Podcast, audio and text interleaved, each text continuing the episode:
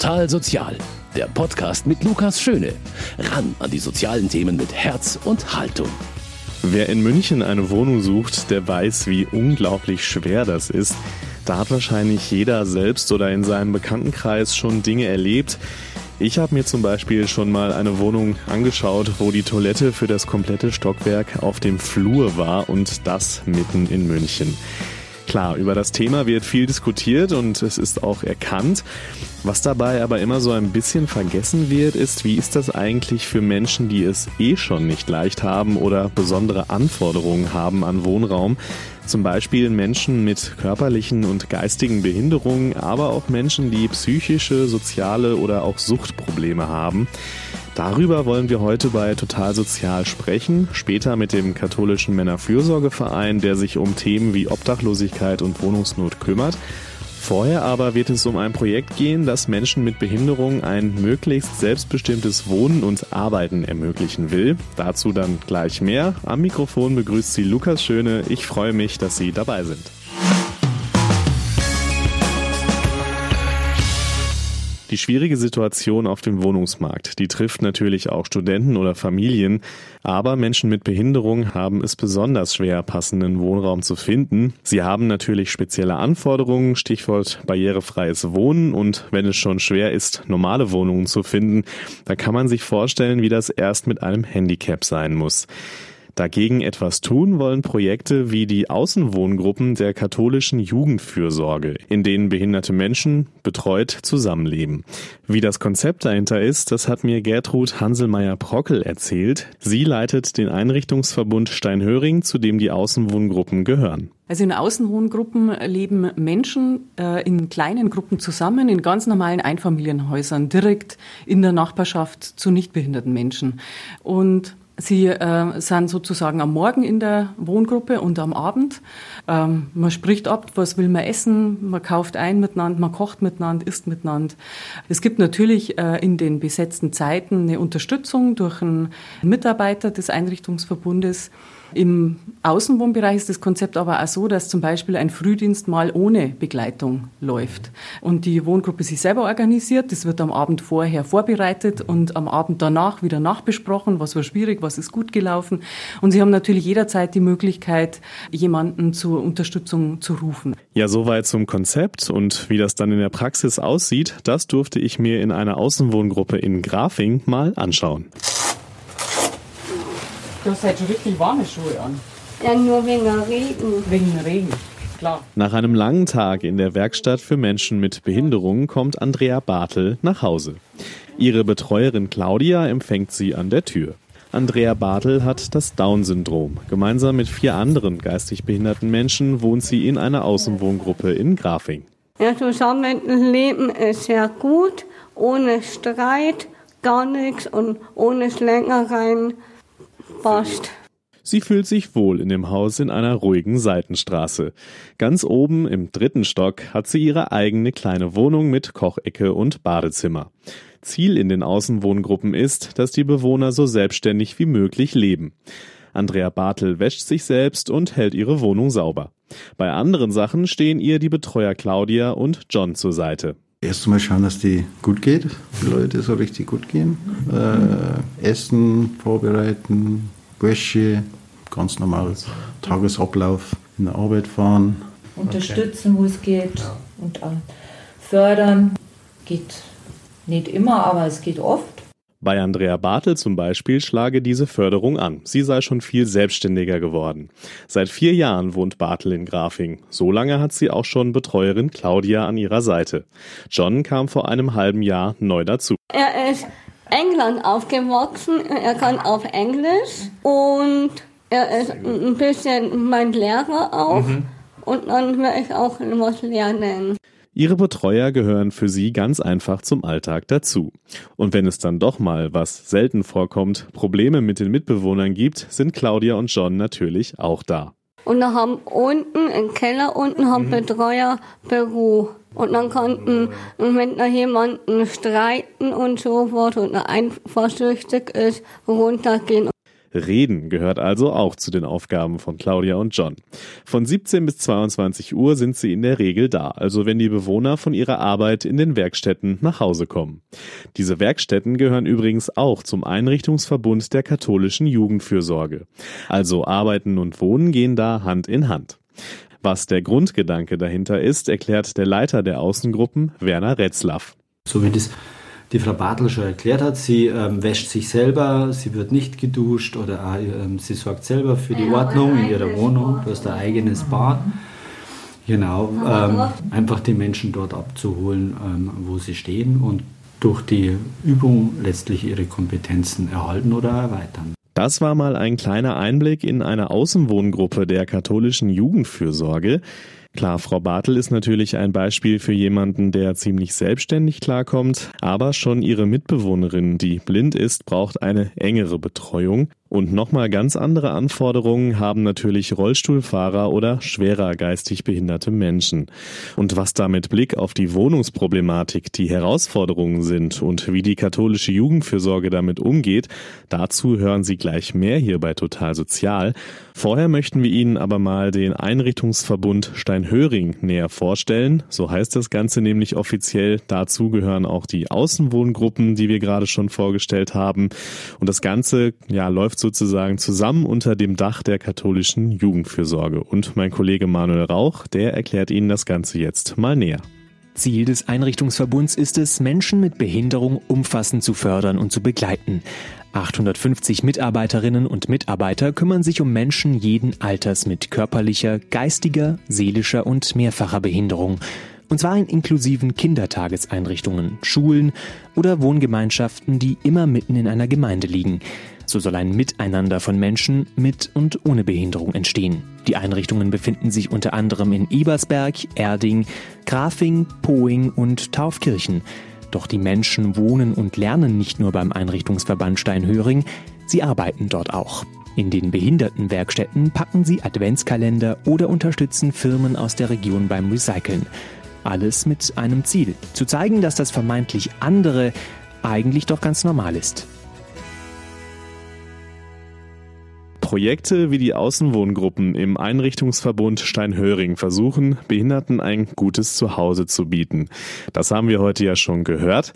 Aber was braucht es denn eigentlich für eine barrierefreie Wohnung? Darüber habe ich mit der Leiterin in Steinhöring, Gertrud Hanselmeier-Prockel, gesprochen. Das startet faktisch schon beim Zugang zur Wohnung, also dass man einfach eine Rampe hat äh, in die Wohnung hinein, in, die, in das Haus hinein. Ähm, das ist äh, die Innenraumgestaltung der, der Wohnungen. Wir bauen faktisch klassische Einfamilienhäuser im Erdgeschoss immer barrierefrei um, äh, so dass es keine Schwellen gibt, wenn man von einem Raum zum anderen geht, dass der Sanitärbereich auch barrierefrei ist. Also sprich, es einfach einen Wendekreis gibt, so dass ein Rollstuhlfahrer sich auch selbstständig bewegen kann. Mobilität ist also das Stichwort, wenn es um barrierefreies Wohnen geht. Die muss aber nicht nur in der Wohnung selbst gegeben sein, sondern auch schon auf dem Weg dahin, also Gehweg, Einfahrt und so weiter. Wie viel es da zu beachten gibt, zeigt das Beispiel des Bahnhofs in Steinhöring. Der ist zwar barrierefrei, aber die Züge, die auf der Strecke fahren, die sind das nicht. Rollstuhlfahrer wie David Kruzolka können also nicht Zug fahren. Kruzolka wohnt in einer Außenwohngruppe in Steinhöring und ist außerdem Bewohnervertreter. Mit der Bahn ist ein ganz großes Thema, was mir sehr äh, am Herzen liegt, weil das ist äh, Inklusion für mich. Und natürlich, wenn das nicht geht, ist das eigentlich sehr traurig. Ich muss einfach sagen, da muss jetzt was von der Politik passieren, weil das ist für mich keine Inklusion. Und mit der Bahn wäre eigentlich einiges getan, weil äh, da kann man das selber machen, selber Mensch sein, selber bestimmen können, wo ich hinfahre, ohne Betreuer oder mit Betreuer zusammen. Zugfahren ist eine besondere Sache. Und deswegen kämpfen Hanselmeier-Prockel und Kruzolka auch darum, dass es an der Stelle vorangeht. Vor kurzem waren sie zum Beispiel zu einem Gespräch bei Ilse Eigner, um ihr von der Situation zu berichten, denn da müsse sich einfach was tun, auch wenn es um die Schaffung von mehr Wohnraum geht. Also da fehlt, äh, zumindest wenn ich jetzt äh, unseren Einrichtungsverbund äh, sehe, fehlen sehr viele, weil diese Barrierefreiheit, die wir in den Außenwohngruppen geschaffen haben, ist natürlich nur bedingt barrierefrei. Und die Bewohner wohnen dort zum Teil seit 20, 30 Jahren. Und altern heißt teilweise nicht immer auch die, das Erfordernis von zusätzlicher Barrierefreiheit. Und da planen wir aktuell drei Häuser auf 24 Plätze. Also der Bedarf nimmt zu, aber man kann sich halt auch vorstellen, dass es in München und Umgebung viel Arbeit bedeutet, passende und vor allem auch bezahlbare Häuser und Grundstücke zu finden. Sehr schwierig. Also wir sind äh, faktisch ähm, seit zehn Jahren äh, auf Suche und haben jetzt äh, eben drei Projekte, die ein bisschen konkreter sein äh, sind. Äh, eines wird gerade gebaut. Wir sind sehr aktiv gewesen in den letzten äh, zehn Jahren, um einfach bei Bürgermeistern, bei Wohnungsbaugenossenschaften über Presseartikel deutlich zu machen, dass wir dringend Wohnraum benötigen. Klinkenputzen nennt man das dann wohl und das ist auch einfach nötig, denn bei allen Diskussionen um den schwierigen Wohnungsmarkt werden Menschen mit Behinderung trotz ihrer speziellen Bedürfnisse leider allzu oft nicht beachtet, sagt Gertrud Hanselmeier-Prockel. Die werden da außen vor gelassen. Sie stehen einfach nicht im Vordergrund, wobei das ja sehr kurz gedacht ist, weil auch Senioren brauchen barrierefreien Wohnraum und für Familien mit Kleinkindern und Kinderwegen ist der Aufzug im Haus eigentlich äh, ein Muss.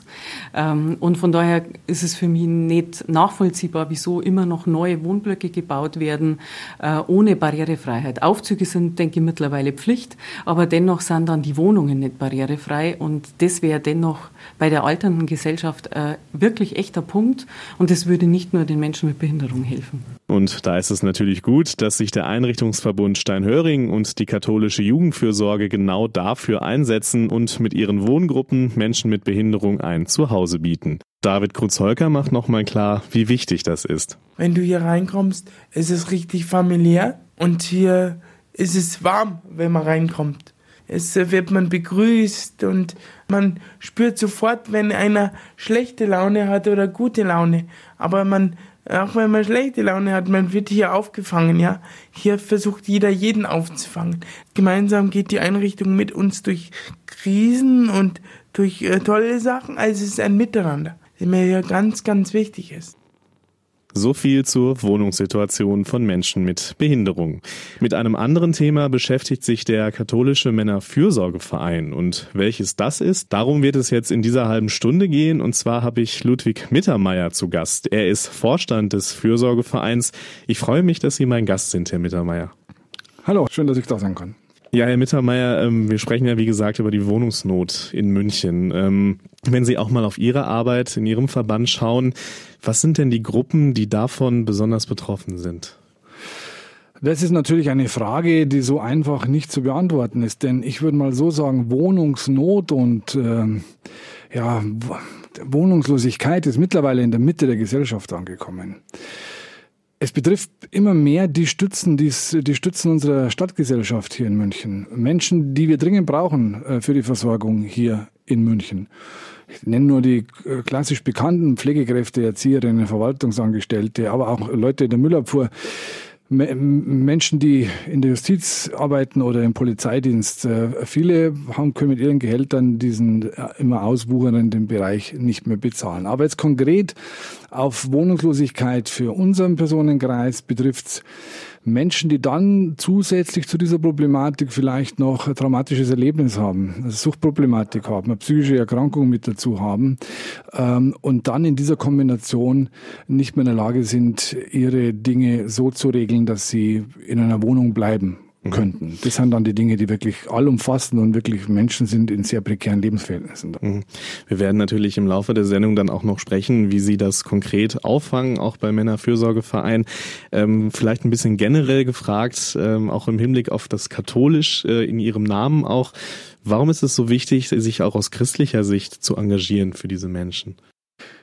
Ja, ich glaube, dass das immer am allerbesten in dem Beispiel des barmherzigen Samariters äh, deutlich wird. Die ähm, dieses sich Sorgen um den, der auf der Straße ist. Und beim Barmherzigen Samariter war ja vor allem auch das, dass er sich um eine Person, um eine, eine Gruppe gesorgt hat, die nicht zu seiner Gruppe gehörte. Und das ist auch für uns ganz wichtig, unabhängig davon, ob jemand katholisch ist oder nicht. Menschen in Not bedürfen einer Unterstützung. Und ich glaube, dass das eine ureigenste äh, christliche und katholische Verantwortung ist. Und das hat unser Gründer, das war ja ein Stadtpfarrer, der Stadtprediger äh, Mattes hier in, in München, genau das aufgegriffen und sich um all die Männer gekümmert, die nach dem Krieg hier in München gestrandet sind und in dem zerbombten, in dieser zerbombten Stadt auch keine Unterkunft gefunden haben. Herr Mittermeier, welches Konzept hat denn Ihr Verein, um der Wohnungsnot von Menschen mit sozialen Schwierigkeiten zu begegnen? Ich würde mal drei Oberbegriffe wählen. Prävention, Stabilisierung und Nachsorge. Es geht ja immer um die Frage, äh, die beste, die beste Vorsorge gegen Wohnungslosigkeit ist, die Wohnung zu behalten, die man hat. Von daher gibt es natürlich ähm, aufsuchende Sozialarbeit, die versucht, Menschen möglichst lang in ihrem Wohnbereich äh, zu behalten. Es gibt auch die Fachstellen zur Verhinderung von Obdachlosigkeit, die zwar jetzt wir, nicht wir betreiben, aber andere. Ähm, das wäre das Wichtigste. Also der Versuch, in der Prävention tätig zu werden, durch Beratung, durch Unterstützung, das leisten wir über unsere aufsuchende Sozialarbeit. Stabilisierung heißt für uns dann, Menschen, die die Wohnung verloren haben, aus unterschiedlichsten Gründen, Gründen wieder einen Platz in der Gesellschaft äh, zu geben. Durch unsere verschiedenen Wohnangebote, durch unsere Einrichtungen, die wir betreiben, vielleicht sogar auch mal überwiegend äh, kurzzeitig eine stationäre Unterbringung, um die Themen wie Sucht, Verschuldung, psychische Erkrankung einigermaßen wieder äh, in den Griff zu bekommen. Und dann die Nachsorge, das ist ein ganz wichtiger Punkt. Wenn es denn gelungen ist, wieder eigenen Wohnraum zu bekommen, nicht zu sagen, okay, das war's dann, du musst wieder alleine zurechtkommen, sondern dort auch immer noch über halbes Jahr, Jahr, eineinhalb Jahren vielleicht unterstützend, begleitend in der Nachsorge zu sein oder bevor man diesen Schritt geht, in betreuten Wohngemeinschaften noch mal einen Schritt zuvor zu setzen, um ähm, ja wieder Gefühl dafür zu kriegen, welche Verantwortlichkeiten auch mit eigenem Wohnraum in Verbindung stehen. Sie haben mir vor der Sendung schon gesagt, dass ähm, ja vor einigen Jahren Sie eher noch so ein ja so ein Nischenanbieter sozusagen waren, dass sich das in den letzten Jahren gewandelt hat. Ähm, wie konkret hat sich das denn in Ihrer Arbeit gewandelt? Was meinten Sie damit? Das sind alles Themen, die sind ähm, brandaktuell, weil das Thema Wohnen und wie gelingt es bezahlbaren Wohnraum zu schaffen, glaube ich, eines der sozialen Fragen des 21. Jahrhunderts sein wird in diesen Ballungsräumen. Und hinzu kommt dann, es gelang nur vor einigen Jahren, Menschen wieder in Wohnraum zu vermitteln. Mittlerweile sind die Notunterkünfte für viele eine dauerhafte Unterbringung. Es sind Übergangseinrichtungen kein Übergang mehr, sondern eine Dauereinrichtung, weil das System verstopft, weil es einfach keinen Wohnraum gibt, in dem wir Menschen vermitteln können, die zweifelsohne eine schwierige soziale äh, Vergangenheit mitbringen. Hm. Ähm, Sie sprechen die Menschen an mit einer schwierigen sozialen Vergangenheit. Was ist denn so Ihre Zielgruppe? Also mit welchen Menschen arbeiten Sie? Wir arbeiten grundsätzlich mit ähm, allen Menschen, die in Wohnungsnot sich befinden, in Obdachlosigkeit äh, oder gefährdet sind, äh, in diese Situation zu kommen. Auch äh, entgegen unserem Namen nicht nur mit Männern, sondern wir haben auch in äh, Beherbergungsbetrieben Frauen, Familien, äh, Mütter mit alleinerziehenden Kindern ähm, und auch im ambulanten Wohnbereich betreuen wir sehr wohl Frauen. Ähm, wir, wir betreuen Menschen in Notunterkünften, die einfach aufgrund dessen, dass sie keine bezahlbaren Wohnraum haben, in diesen äh, Unterbringungsmöglichkeiten sind, die auch eine Arbeit nachgehen und die könnten dann auch äh, wieder wohnen, ohne dass sie eine Betreuung brauchen. Bis hin zu Menschen, die wirklich psychische Erkrankungen haben, psychische Problematiken mitbringen, die es ihnen sehr schwer ermöglichen, in einem unbetreuten, unbegleiteten ähm, Umfeld eigene Wohnmöglichkeiten so zu gestalten, dass es äh, unabhängig wäre. Dazwischen Menschen mit Suchterkrankungen, das ist so die Bandbreite. Aber auch äh, Straffällige, Strafentlassene, die auch immer wieder das Problem haben, wieder Wohnraum zu finden, um in die Resozialisierung wirklich gelingend einsteigen zu können. Mhm. Vielleicht, um das ein bisschen deutlich zu machen, warum ist es denn für Menschen, die zum Beispiel eine Suchterkrankung, eine psychische Erkrankung haben oder auch straffällig geworden sind, warum ist es da so schwer für die passenden oder vielleicht noch schwerer als jetzt für eine Familie oder einen Studenten Wohnraum zu finden? Weil das Vorurteil manchmal so ist und hin und wieder entspricht es ja auch der Realität, dass wenn ich an so jemanden eine Wohnung vermiete, ein Mensch mit solchen Problemlagen, ähm, ich Schwierigkeiten habe weil er vielleicht ähm, in der Nachbarschaft etwas auffälliger ist, weil er vielleicht seine Miete nicht bezahlt ähm, und weil er vielleicht sonst so manche Dinge, die zum Zusammenleben notwendig sind, nicht so organisieren kann, wie es ja, also der in Anführungszeichen Normalbürger erwartet. Mhm. Sie haben ja gerade schon die politische Diskussion angesprochen, die sich ja auch verändert hat, in den letzten Jahren stark verändert hat. Ähm, wenn Sie als Verband ähm, ja einen Wunschkasten hätten sozusagen, was würden Sie sich im Hinblick auch ähm, auf die Thematiken, die Sie bearbeiten, erhoffen oder erwarten? Da müssen wir zwei Dinge unterscheiden. Einmal was den Wohnungsbau anbelangt, die Schaffung bezahlbaren Wohnraums, was ja nicht nur, und das möchte ich gerne nochmal wiederholen, was ja nicht nur den besonderen Personenkreis betrifft, den wir in erster Linie betreuen. Wir brauchen ähm, neue Überlegungen, wie wir vorhandenen Raum überbauen. Ich denke an das Dantebad, hier Parkplätze überbauen und wie wir insgesamt ähm, ja, es schaffen, Bauland zu kriegen und da denke ich, kann der Freistaat schon noch das ein oder andere äh, dazu beitragen, für die konkrete Betreuung der Personen, ähm, da würde ich mir sehr wünschen, dass ähm, es mehr investiert wird, auch im Umland von München, in die Prävention von Obdachlosigkeit, in diese, äh, in diese Thematik, äh, was Beratung, Begleitung und Unterstützung in den Landkreisen anbelangt. Ich glaube auch, dass es ganz wichtig wäre, strukturell dahingehend zu gehen, dass die Notunterkünfte auch im Umland, in den Landkreisen, in ganz Bayern, grundsätzlich mit Sozialpädagogen, mit Sozialarbeit begleitet werden, weil nur so ist ist der Drehtüreffekt zu vermeiden. Wir haben das hier in München, den Landeshauptstadt, zum äh, flächendeckend.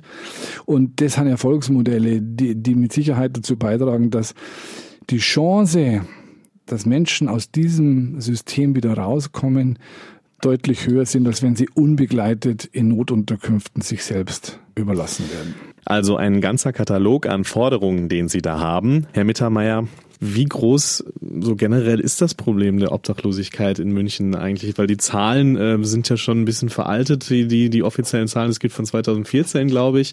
Ähm, wie hat sich das entwickelt? Was, was ist da so Ihr Eindruck in Ihrer Arbeit? Ja, die, die, die Zahlen sind absolut äh, steigend. Wir haben äh, insgesamt in München akut von Wohnungslosigkeit betroffene Personen 9000. Davon, äh, und das ist für mich das Allerschlimmste, über 1600 Kinder unter 18 Jahren. Und das ist ein alarmierendes Signal, das wir alle einfach mal wahrnehmen sollten. Und dann gibt's da diese Gruppe derer, die Sie wahrscheinlich mit Obdachlos meinen, die auf der Straße leben. Das wird immer noch mit 550 angegeben. Ähm, ich glaube, es ist in Planung, das jetzt nur mehr genau zu erfassen. Wir gehen davon aus, dass die Zahl derer, die wirklich auf der Straße äh, leben, mittlerweile bei über 1000 Personen sein dürfte. Ja, und die Zahlen zeigen natürlich, wie wichtig es ist, dass wir da noch mehr tun und auch die Politik sich noch mehr einsetzt, dass ähm, das nicht noch weiter steigt und dass wir den Menschen auf der Straße dann auch helfen können. Herr Mittermeier, ich bedanke mich für das Gespräch und für die sehr klaren und offenen Worte. Sehr gerne, Dankeschön. Ich bedanke mich auch bei Ihnen, liebe Hörerinnen und Hörer, für Ihr Interesse. Mein Name ist Lukas Schöne und ich bin jetzt raus. Servus. Total Sozial, ein Podcast vom katholischen Medienhaus St. Michaelsbund, produziert vom Münchner Kirchenradio.